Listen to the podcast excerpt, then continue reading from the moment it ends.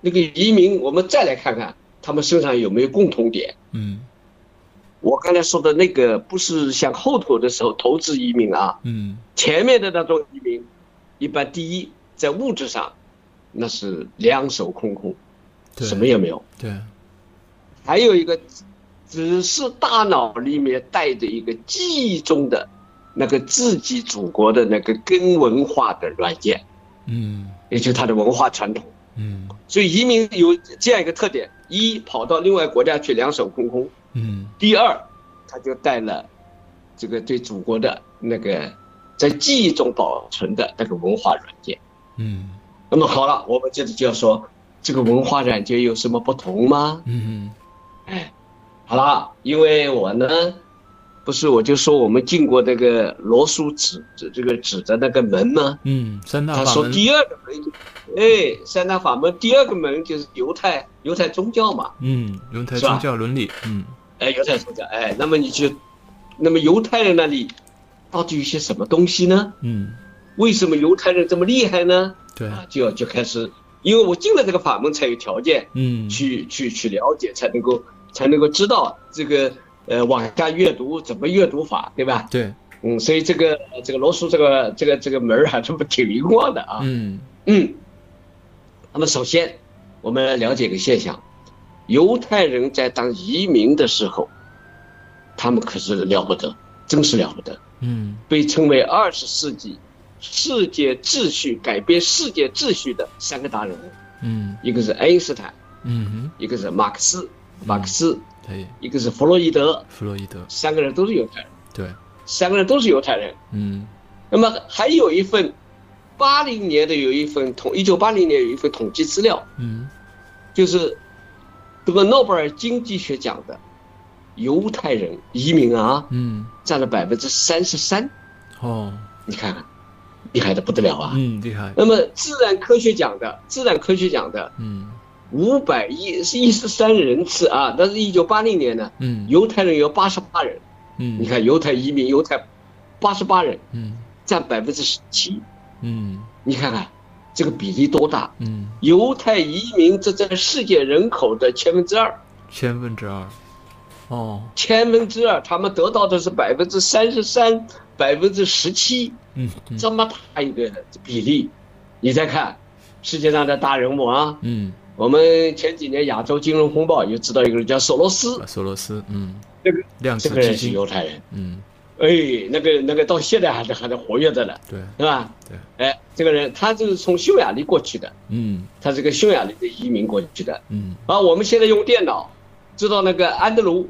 格罗夫嗯哼是 CPU CPU。就，Intel，英特尔公司的啊嗯英特尔公司的董事长，嗯哎，这个人也是匈牙利的移民。嗯那么你要再说别的，你看可以说出一长串来：嗯奥地利的天才哲学家嗯维特根斯坦，嗯法国的著名社会学家杜尔克姆，嗯哼，提出后工业革后工业社会论的美国未来学家贝尔，嗯哼，经济学家塞缪尔森，嗯，都是世界级的人物吧？嗯哼，都是犹太人，呃，都是犹太人，还有世界界的犹太移民音乐家有哪几个？嗯哼，现代音乐之父辛伯格，嗯哼，大作曲家马勒，嗯俄国的大钢琴家鲁宾斯坦，嗯世界小提琴之王叫大卫奥伊斯特拉哈，那个苏联的嘛，嗯哼，还有梅纽因，梅纽嗯因那个梅纽因是吧？梅纽因都是犹太人，大家也提出一个疑啊问，就是说，犹太人其实在一个领域是没有什么大家出来的，这个领域是嗯美术、雕塑嗯和视觉艺术方面。啊，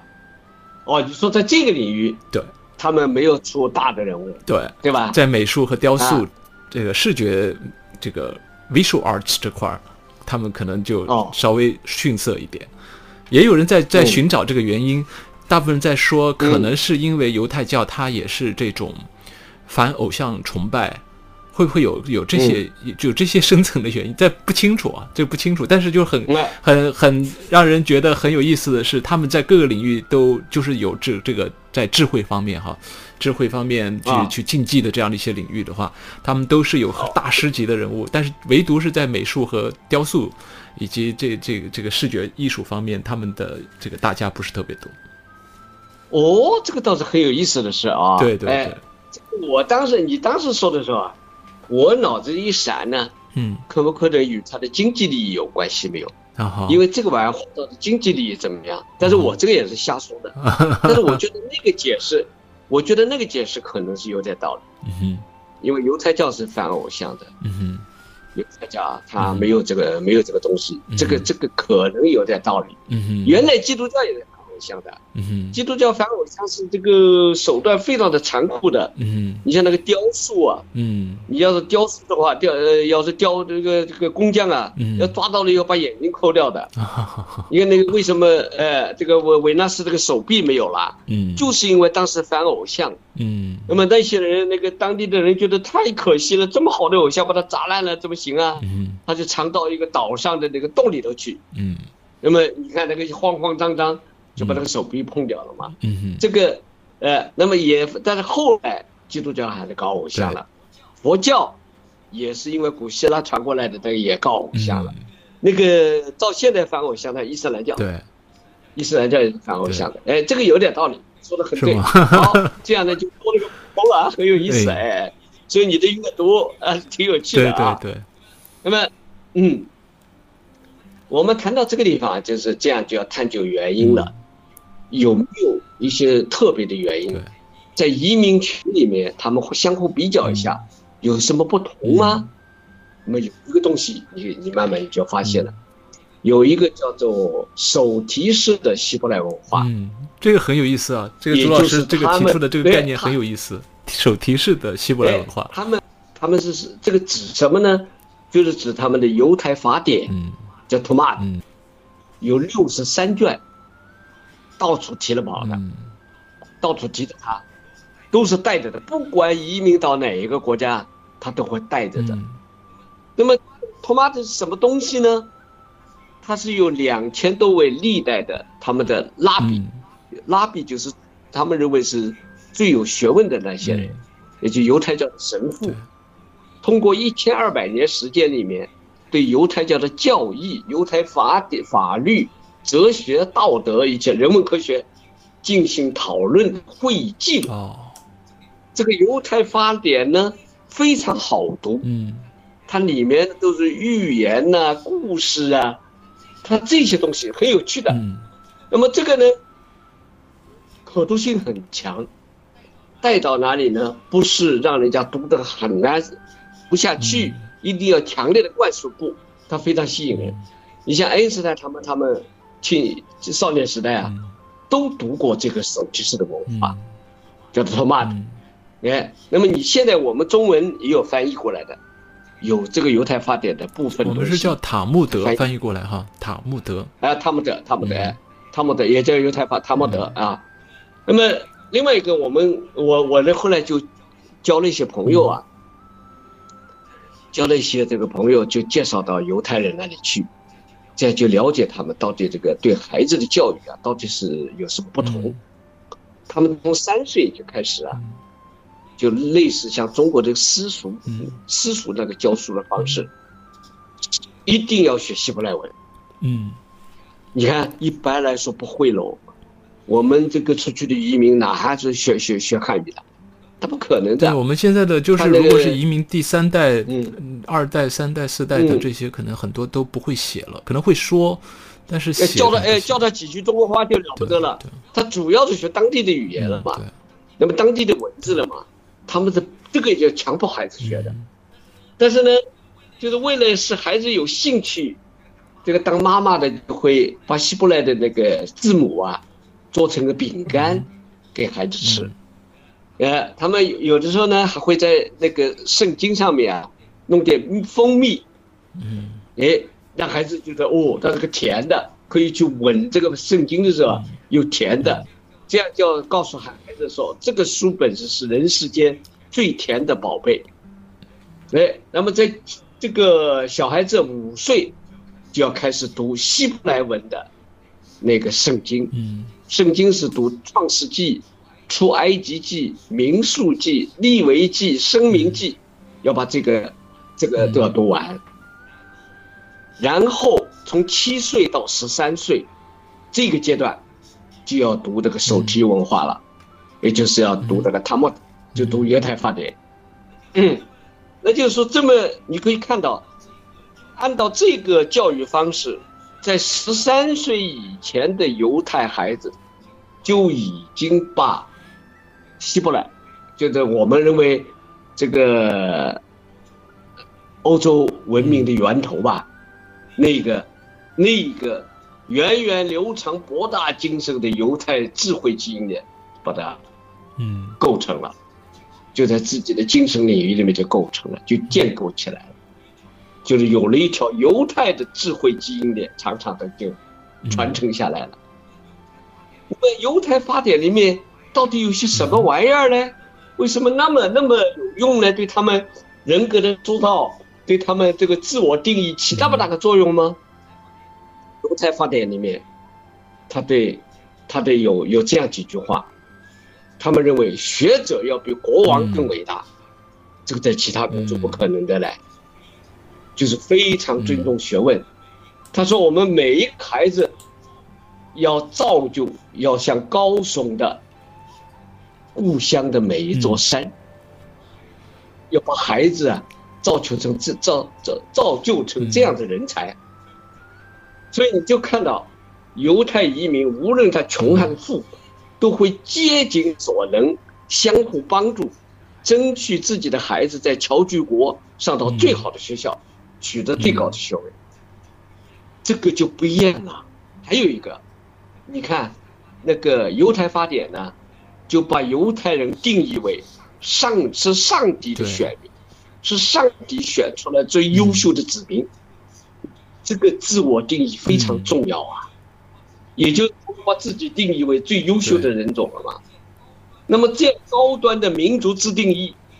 他就一定迫使孩子，孩子要要把这个犹太的基因链弄完了，就是要把好好的读圣经和犹太法典，另外同时要在所在国争取到最好的教育。嗯嗯你看，这个是他们的东西。那么这个结果是什么呢？嗯很有趣了。这样就我们就可以找到像我们那个生物学里面的基因啊，就有了两条基因链了，一条是他们犹太人的，就是希伯来文化，希伯来文明也就是欧洲文明的源头，对吧？这是一个。另外一个就是他在法国，就在法国要上到最好的学校。他在美国就要上上到最好的学，也就是把美国的或者法国的侨居国的最优秀的智慧基因把它传承过来，这样它就具备两条智慧基因链，对不对？是是这个结果吧？好了，那我们再来再稍微意识流流出去一下，就可以解释为什么移民的犹太人那么天才辈出了。好了，我们来看看，就回到生物学上有一个有意思的事儿，生物学生物史是生命史啊，大概有三十八亿年的历史，就是我们生命诞生到现在大概三十八亿年。你看了一张图，大概前面的二十多亿年呢，那个生命的变化非常的小，从单细胞生物到多细胞生物，变化非常慢缓慢。为什么呢？因为那个时候的生命，它这个传宗接代繁殖的方式啊，叫做无性繁殖。无性繁殖就是一个细胞分两个，两个细胞分四个，它自我分裂出来的。那就是说，分裂以后，这个后代后就是子代和亲代的基因，这是一对模一样的。它这么玩的，那么这个变化是怎么可能才产生变化呢？就是分裂的时候，裂开的时候产生了那个错误，基因产生了错误，这个时候稍微有点变化，那这个过程非常非常缓慢。好，你再看到了，大概是我们六亿年前吧，就出现了个叫寒武纪大爆发，嗯生命大爆发。我们在云南有这么个地方哎，云南有这么一块儿，下次到云南旅游啊，在叫叫叫镇，澄江三点水那个哦澄江澄，嗯澄江那个地方就有大量的化石，叫做寒武纪化石。这个时候啊，非常奇怪，突然门呢、各个门的同时出现了，有海绵动物、腔肠动物、环节动物，这个软件软软软件动物、这个节肢动物、腕足动物、接皮动物，还有原始的脐带动物都出来了。那么为什么会出现生命大爆发呢？后来一研究，就发现这个时候就出现了有有性繁殖了。有性繁殖就是有两条基因链嗯了，一条是妈的，一条是父亲的，然后把它一组合。那么根据数学上的这个，数学上叫排列组合嘛，这两条基因链的排列组合的可能性就大的不得了，对对多的不得了。这么一来呢，它就有着巨大的创造活性，就创造了各种新物种出来。那么以此类比，我们那个犹太人的创造活性，有没有可能是这样的一个机制诞生的呢？那么你可以说，先作为一个类比，你不能证明，对不对？类比的话，它也是，我就说两条基因链，有它的犹太的基因嗯链，犹太的智慧基因链，因为从读圣经、读犹太法嗯典，那么继承下来的；还有一个在所在国上最好的学校，嗯那么你看看，它就出现了大才啊，嗯那么多大才，其实就是关于重视教育这个因素啊，嗯其实，呃，我想犹太群体有，嗯他是通过这个塔木德，通过这个希伯来，您您刚才说到的这个手提式的希伯来文化，这种通过宗教的这样力量强制的，嗯或者是叫做有有统治力的，嗯一代一代的往下传，所以它的这个传递的这个力量是非常强大的。嗯，但是重视教育，我觉得这个呃还不能完全解释我心中对犹太人出这么多大师级人物的这样的一个呃疑问。但是刚才您的一句话把我点醒了，就是说嗯他们的自我的民族定位，就是刚才您说的，就是他对民族第一，对自对立对，意就是关于的自己是上帝的子民这样的一个自我定位，实际上我觉得是一个非常重要的一个因素，因为只有有有这样的一个定位的话，其实对他对于自己的理想和对于自己所要追求的境界是不一样的。是吗嗯嗯，嗯，对，这当然是他的竞争动力之一，也这个定位就是他的希伯来文化是里面的东西，是，对不对？属于希伯来文明里面的东西。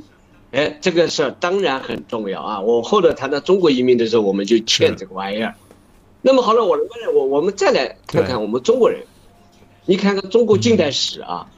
在各个领域里面独领风骚的，差不多都是在中国接受了高等教育以后，然后留学他国，成就了他们的。文学上的鲁迅、钱钟书，数学上的熊青来，绘画上的林风眠，教育上的蔡元培，航空动力学上的钱学森，我们的航空可见顶之父，这个彭世禄，这些人都是都是受过中国受过高等教育，然后再出去，有接受了。你看，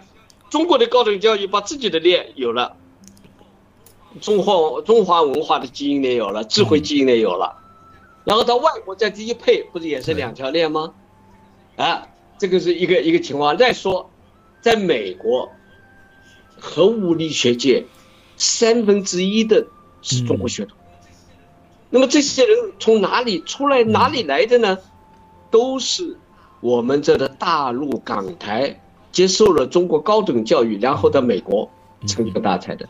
你们杨振宁啊，啊，李政道啊，不都是西南联大出来的吗？对，对吧？然后在那去，都不是唐人街走出嗯来的，这个就很有趣的是，唐人街为什么不走出大才来呢？因为我们在唐人街那些孩子啊，他就是纯粹是一个美国孩子，因为他只接受美国的教嗯育，所以有一个绰绰号叫香蕉人，对香蕉听人说过吗？外黄李白，嗯黄皮肤、白姓的美国人，所以叫嗯他们香蕉人。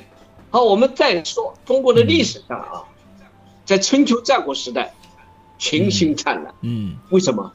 就诸子百家好好走来走去，好跑对跑路，周游列国，对不对？孔子就跑了四对个国家，对不对？他就有多国的意志基因链、智慧链，然后进行一下有性繁殖式的